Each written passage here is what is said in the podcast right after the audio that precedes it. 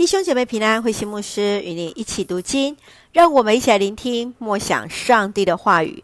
诗篇第三篇，求助的晨祷。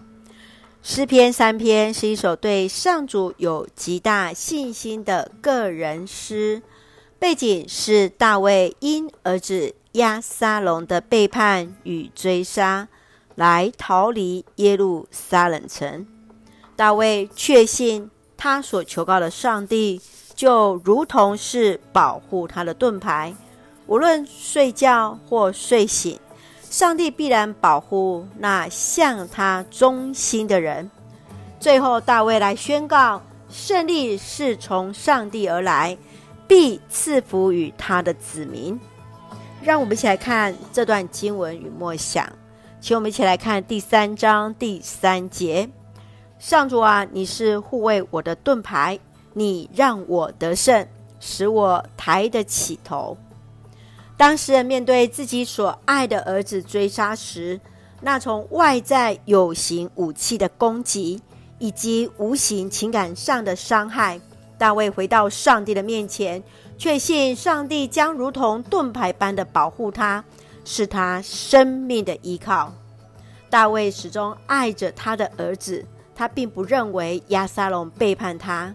他向上帝发出呼求，将他的困难放在祷告之中，深信上帝必然保护他，使他得以避开那有形的武器，或是无形的毁谤咒诅。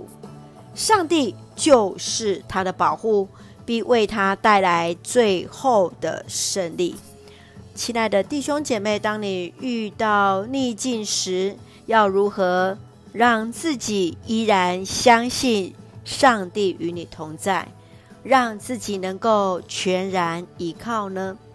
求主来帮助我们，真是确信上帝必然是我们的盾牌与保护者。一起用诗篇第三篇第八节作为我们的金句：胜利从上主那里来，愿他赐福给他的子民。是的。胜利乃是从上帝而来，上帝必然赐福给他的子民。让我们一起用这段经文一起来祷告。亲爱的天父上帝，你就是我们的盾牌与帮助者。我们要感谢赞美你，歌颂主为我们所做一切的美善。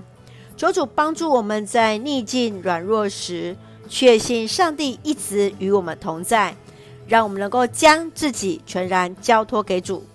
愿主赐福我们的家人身心灵健壮，恩待所爱的国家台湾一切平安，使我们做上帝恩典的出口。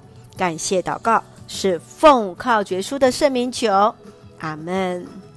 弟兄姐妹，愿上帝的平安与你同在，大家平安。